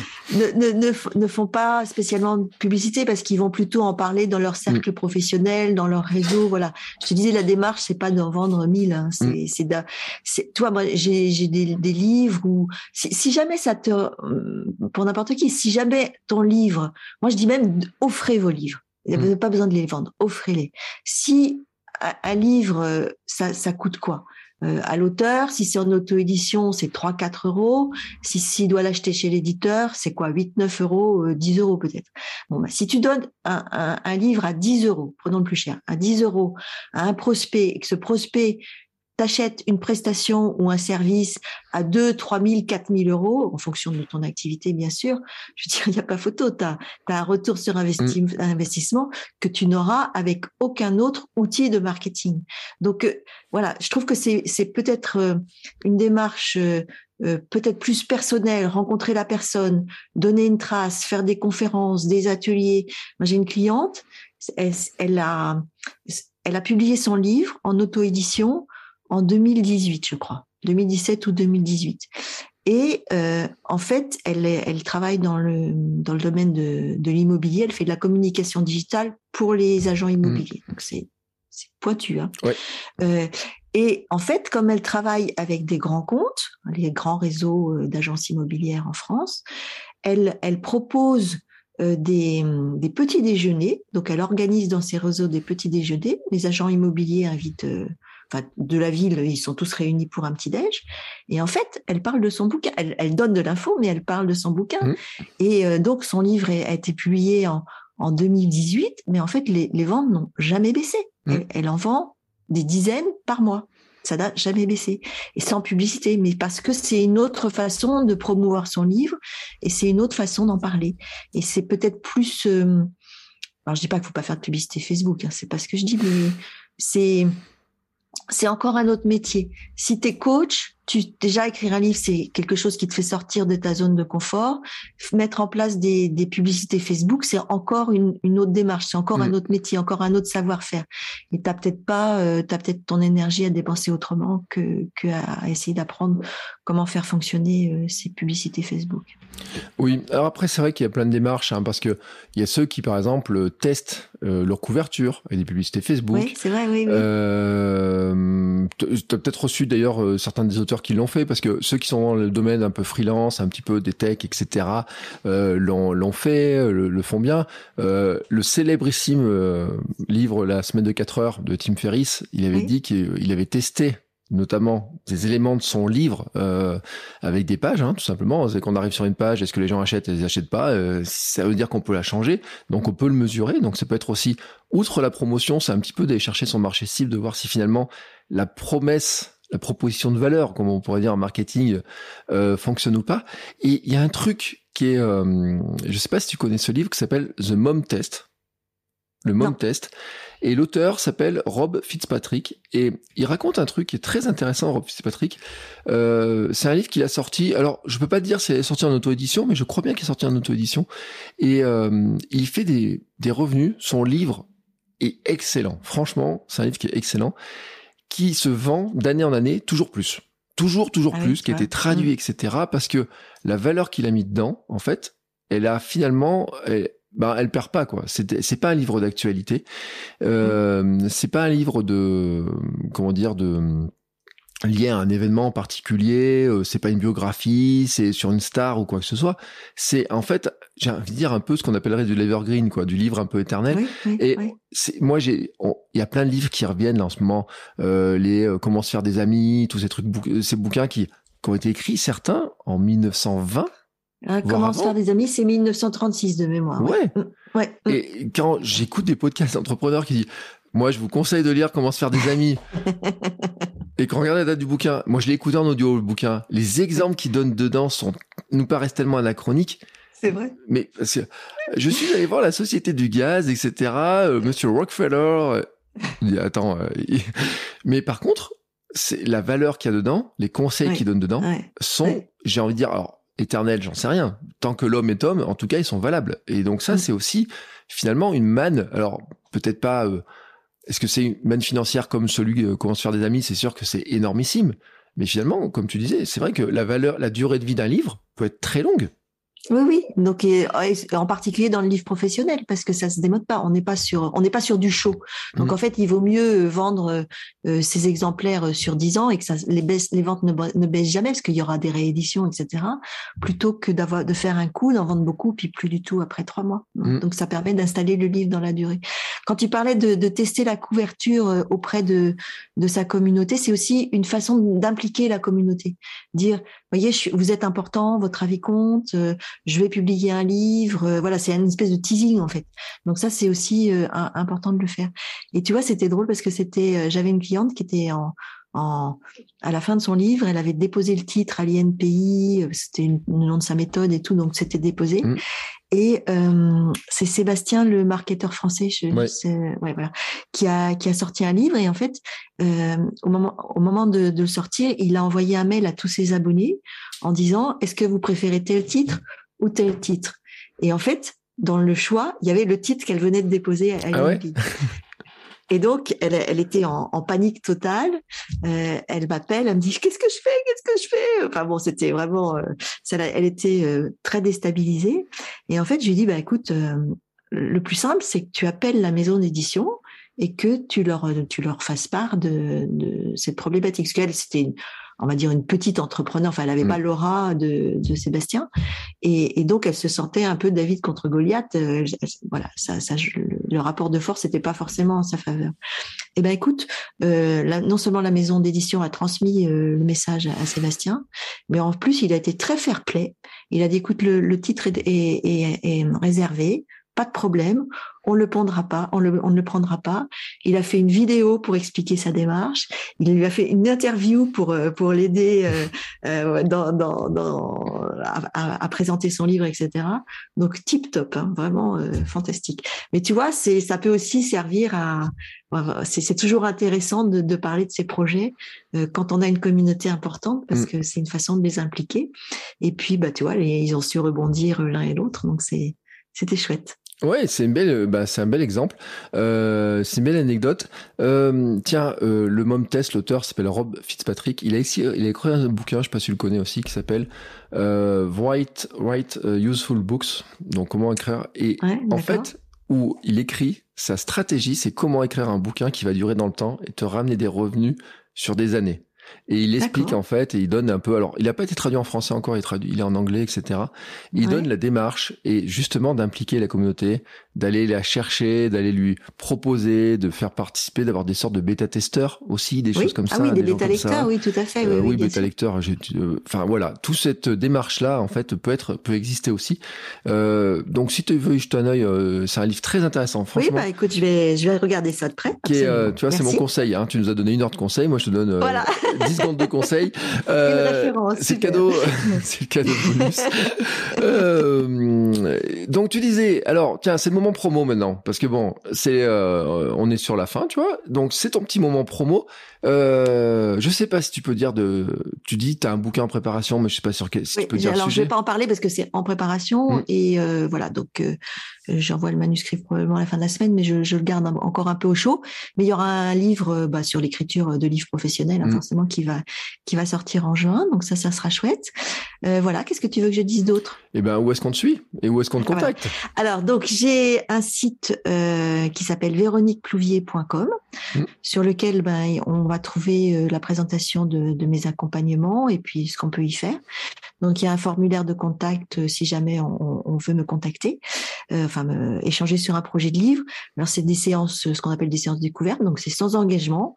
Euh, la seule chose que le, seul point de vigilance, c'est qu'il s'agisse bien de livres professionnels, donc de livres pratiques en lien avec une activité. Mais sinon, il n'y a, y a aucun engagement et, et je, je- j'échange toujours avec plaisir avec les, gens qui me contactent. Donc il y a des articles de blog, il y a un blog et puis euh, pas mal de choses, pas mal de ressources en fait euh, Ouais. sur ce site. Et puis euh, bah, tu parlais de mon podcast qui s'appelle Plume et entreprise, donc sur lequel on va retrouver des interviews d'entrepreneurs devenus auteurs. Voilà, l'idée c'est d'inspirer ceux qui veulent le devenir. Mm. Et tu as une formation en ligne aussi? Comment? Tu as une formation en ligne aussi? J'ai une formation en ligne, absolument. oui. Alors, faut le dire en plus parce que le- je trouve le, alors vraiment 20 minutes par jour sur Fizz pour écrire un livre de 150 pages. C'est quelque chose que Mm. j'ai pu dire dans mon podcast sur le dire travailler les méthodes des petits pas, travailler tous les jours, etc. Les intérêts Mm. composés, tout ça, tout ça, tout ça. Euh, et tu, alors, tu fais presque une promesse. Écrivez votre livre en 100 Ah bah, jours. alors je vais te dire, c'est une promesse. Euh, c'est juste des mathématiques. C'est Ouais. parce que si tu fais un livre de 150 pages, ça fait 45 000 mots en Mm. moyenne. hein. parce qu'on on compte 300 mots euh, entre 250 et 300 mots par page de livre imprimé. Encore une fois, c'est moyenne. mais- Mm. Donc 150 pages, 45 000 mots. Donc si, si pendant 100 jours, tu écris 450 mots, Mm. et ben au bout de 100 jours, tu as ton bouquin, puis c'est tout. Écoute, c'est magique. Euh, donc on est. Alors sur- bon, euh, après, il faut écrire, hein, c'est- ça se fait pas tout seul, mais, mais mathématiquement, 450 mots, c'est un, c'est un, un petit article de blog Hmm. ou un long mail. Waouh, ouais, je suis sûr que je les ai déjà écrits aujourd'hui en plus. Euh, si on regarde, et euh, donc tu dis ça fait à peu près 45 000 mots. Pour ceux qui se posent la question, je crois qu'Agatha Christie écrivait toutes ses nouvelles en 50 000 mots. Je crois que c'est à peu près sa moyenne d'écriture. Ah. Euh, donc tu vois comme quoi on Et est dans. Simenon, qui est l'auteur le plus lu dans le monde. Simenon, euh, écrivait tous ses livres en un mois. Et si au bout d'un mois le livre n'était pas terminé, si ça fonctionnait pas, si Mm. l'intrigue, enfin s'il y avait un truc qui qui qui, euh, qui bloquait, en fait il abandonnait et il en il en commençait un autre. Ah, ah bah tu vois, ça je savais pas. J'aime bien les anecdotes comme ça et tout sur euh, ces auteurs. Euh, faut rappeler quand même, hein, je pense que tous les auteurs prolifiques sont des gens qui écrivent tous les jours, tous les jours, tous les jours, tous les jours. Tu peux Ouais, pas le démentir. Euh, je parlais l'autre jour de Stephen King, qui est pour moi, euh, je crois qu'il sort son 54e bouquin. J'ai dit la semaine dernière. Et j'ai 54 bouquins dans sa dans sa vie, c'est énorme. C'est Oui, mais c'est un auteur professionnel aussi, Voilà. c'est son boulot. Oui. et son boulot, et il le dit dans ses mémoires, dans ses écrits, dans son conseil, il s'est dit, bon, mon boulot, c'est de m'écrire tous les matins, de m'installer et Mm. d'écrire. Ouais. C'est le conseil que tu donnes à tes coachés? Alors, euh, je conseille d'écrire régulièrement. Mm. C'est-à-dire qu'une fois qu'on a pris la décision d'écrire un livre, en fait, l'idée, c'est de bloquer des rendez-vous d'écriture dans Ouais. son agenda, les bloquer physiquement. C'est-à-dire, Mm. euh, il n'y a rien d'autre, c'est marqué dans l'agenda entre euh, enregistrement du podcast et rendez-vous avec euh, avec quelqu'un. Donc, euh, mais après, ça va être euh, euh, la, durée disponible. Parce qu'il y a des gens qui vont avoir deux heures tous les matins, d'autres qui n'auront que 45 minutes. Moi, j'ai des clients qui n'ont que le week-end pour écrire. Bon, ben voilà, ça sera que le week-end, mais tous les week-ends pendant trois mois. Voilà, c'est un engagement, c'est la régularité qui fait que on rentre dans un livre, on a euh, toutes les petites antennes qui se déploient, qu'on a l'impression, enfin, qu'on a plein d'idées, qu'on a l'impression que tout ce qu'on voit, tout ce qu'on écoute se rapporte au livre, euh, les, les exemples, les anecdotes euh, commencent à, à, à- venir vers à toi comme par magie. Donc c'est la, la régularité qui fait que on, on avance vite et, et, et qu'on écrit mieux en quelque sorte parce que le projet ne se dilue pas dans le temps. Tu connais la, la loi de Parkinson, Ouais. euh, voilà. Donc euh, selon le temps, on mettra toujours le temps qu'on s'alloue. Donc si on, se dit qu'on a écrit le livre en trois mois, en 100 jours, là, ben, il sera écrit en 100 jours. Si euh, on se dit qu'on a six mois, euh, il sera écrit en six mois. Et si on se donne pas de date, en fait, ben, il est très très très possible, probable que le livre ne soit jamais terminé. Donc euh, moi, je vous conseille d'avoir des rendez-vous d'écriture réguliers et d'avoir aussi une date butoir pour se dire j'ai terminé mon livre. Et c'est ça aussi l'avantage d'un éditeur, c'est que l'éditeur il va te dire j'ai besoin du manuscrit à telle date et en fait, tu peux pas, voilà, une fois que tu as signé le contrat, tu es engagé. Mais en fait, c'est une grande aide. Mm. C'est une contrainte, mais c'est une good, enfin, c'est une bonne contrainte, voilà. Ouais. Et là, je fais un petit clin d'œil à un auditeur euh, qui l'autre jour qui a publié euh, son contrat en disant la date en disant waouh ça va faire chaud, ça va faire, ça va faire euh, le timing va être short. J'ai passé mes week-ends. Mais oui, c'est vrai. Euh, je l'ai vu hein, sur euh, l'extrait du contrat où il marquait l'heure, le, enfin l'heure, non le le, le jour de rendu. Euh, et c'est vrai que ça peut être une vraie pression, euh, parce que nous, on a tendance à se mettre, quand on est dans, seul dans son coin, on va dire, on va essayer de mettre une pression externe en disant aux gens qu'on veut sortir ça. C'est pour ça que j'ai commencé aussi à en parler. Euh, c'est pas pour rien non plus que j'ai essayé d'en parler. Il y a ceux qui font le nanovrimo, euh, mais c'est vrai que quand tu es chez un, auteur, un éditeur, finalement, si lui te dit, bah moi, il faut qu'il sorte à telle date pour qu'on nos, dans nos calendriers, dans nos sorties, dans ce qu'on a besoin, il faut qu'il soit à cette date-là pour qu'on puisse travailler dessus ben c'est vrai que euh, quand on déteste être en retard au rendez-vous, c'est une très bonne aide. Eh ben écoute, Véronique, merci beaucoup. C'était un plaisir de pouvoir discuter avec toi. Euh, moi, je dis ton podcast, euh, il y a plein d'auteurs que, que j'ai vraiment découvert aussi par leur parcours, etc. Parce qu'on découvre leur parcours, pourquoi ils ont écrit les bouquins, qu'est-ce que ça leur permet de faire. C'est un podcast qui est vraiment très intéressant. et j'étais vraiment content de te recevoir parce que je sais, en fait, il y en a plein qui veulent écrire des bouquins. Tu vois, moi, je dis moi, mais et euh, j'en ai certains, je disais, le, le, quand on a des podcasts, en plus, on pourrait transformer son podcast en livre, d'une manière ou d'une autre. Il y a plein de livres en ce moment. Si on regarde, ce sont des podcasts qui se transforment en livres. Alors, il y, en a, bah, il y a le livre d'Anne Guéquière, là, qui s'appelle Métamorphose, où il y a 33 entretiens euh, euh, voilà, de tirer extrait de ces podcasts, par, exemple, par exemple. Et ça peut être des transformations dans lesquelles après, bien sûr, il faut rajouter d'autres éléments, du texte, des récits. Oui, des... ordonné, structuré, etc. Voilà, faut pas que ça soit en vrac, mais, mais c'est tout à fait possible. c'est tout à fait possible, et c'est un, un moyen finalement, euh, notre moyen de monétiser un podcast. Ça peut être aussi d'écrire un livre. Euh, c'est vrai. Comme ça peut être le moyen de monétiser aussi un compte Instagram qui marche bien, une chaîne YouTube, un TikTok ou je ne sais pas quoi. Je te dis un TikTok parce que je me suis, j'ai rigolé pendant que je faisais mes achats de Noël, je passe au rayon librairie. Et il y a un bouquin, j'ai perdu le nom de l'auteur, c'est marqué, tu sais les petits comment on appelle ça les petits papiers sur la couverture Les bandeaux. Ouais, les bandeaux, c'était marqué par le cuisinier français le plus connu du monde. Je dis quoi? Je le connais pas sur TikTok. bah écoute, oui, mais son avatar, son avatar doit être euh, la personne qui utilise. Voilà, il y a, y a, une question de. Voilà, c'était pour les jeunes, etc. Mais c'est vrai que c'est marrant parce que quand tu penses à la grande cuisine, tu imagines les grands cuisiniers et tout, tu dis mais attends, lui c'est un petit. Et en fait, c'était très très très habilement fait au marketing. C'était vraiment le plus grand cuisinier français ou le cuisinier français le plus connu au monde sur TikTok, juste en dessous. mais l'effet était là et je trouvais que c'était. Bah, l'effet est là, puis le ton est là. Il y a, y a tout un travail derrière, bien sûr. Ça pose tout et c'est là aussi on voit qu'il y a un vrai gros marketing derrière. En tout cas, écoute, euh, c'était vraiment un grand grand plaisir de pouvoir discuter avec toi. Je mets tous les liens dans les notes de l'épisode pour ceux qui voudraient suivre. Euh, t'as déjà, y a des, fait des livres hein, sur l'écriture de livres aussi. Hein, euh. Oui, des, des e-books, oui, oui, tout à fait, qui sont disponibles sur Amazon, absolument. Voilà, donc vous retrouverez tout. Je vous mets tous les liens et bah écoute, il me reste à souhaiter une très belle journée. Moi, je suis en train, j'ai pris mon agenda, je vais commencer à mettre mes mes 100 jours. Euh, Je vais mettre mon petit rendez-vous. Euh, bon, en ce moment, c'est vrai que la semaine prochaine, je vais avoir 3 heures par jour, donc je vais un petit peu décaler alors, tu, tu, tu, disais que tu te levais tôt et, et je pensais par exemple à Miracle Morning, qui a été un best-seller mondial. Et en fait, au départ, c'est un livre auto-édité. Ouais, oui, tu vois, auto-édité. Et euh, très intéressant. Et il faut dire après qu'en plus, alors, il surfe un peu sur le truc, hein, parce que il a pris il y a l'équation du miracle, etc. Il en a fait, il a fait plein de. Ah, mais alors, c'est, alors c'est un exemple très très intéressant euh, professionnellement parlant, parce que on parle de persona et la façon, de, la frustration mm. qu'on peut avoir euh, à ne pas s'adresser à tout le monde. Et par exemple, le Miracle Morning, donc euh, il y a le livre qui est généraliste, mm. et ensuite il, Al, c'est Al, Herold, hein, je crois, son, son, a fait une une série. Donc, tu as Miracle Morning pour les écrivains, Miracle Morning pour les agents immobiliers, Miracle Morning pour les avocats, les médecins, etc. Donc en fait, il a toute une série, il décline son concept et euh, c'est génial en, termes de segmentation du marché. C'est top. Hein. Ouais, c'est c'est marrant. Et en plus, Amazon adore les séries, donc c'est encore mieux. voilà. Et moi, je te je te dis, c'est que j'ai le Miracle Morning pour les écrivains. Euh, Où c'est vrai que quand tu as lu le Miracle Morning au global, après tu vas pas découvrir de nouvelles choses. En plus, il est fait pas tout seul parce qu'il a un co-auteur alors, je sais pas comment il, euh, il gère les, les, histoires à l'intérieur là-dedans, mais c'est vrai que tu parlais, euh, c'est un très très très bon moyen aussi de d'aller toucher des nouveaux publics.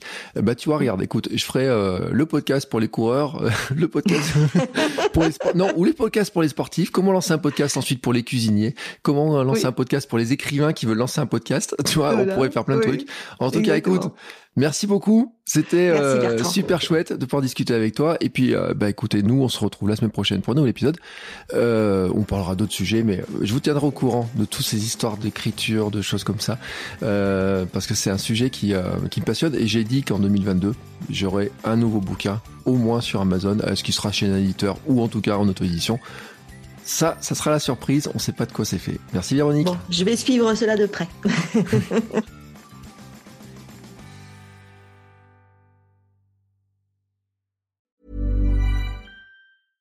Small details are big surfaces. Tight corners are odd shapes. Flat, rounded, textured, or tall. Whatever your next project, there's a spray paint pattern that's just right. Because Rust new Custom Spray 5 in 1 gives you control with five different spray patterns. So you can tackle nooks, crannies, edges, and curves without worrying about drips, runs, uneven coverage, or anything else. Custom Spray 5 in 1 only from Rust-Oleum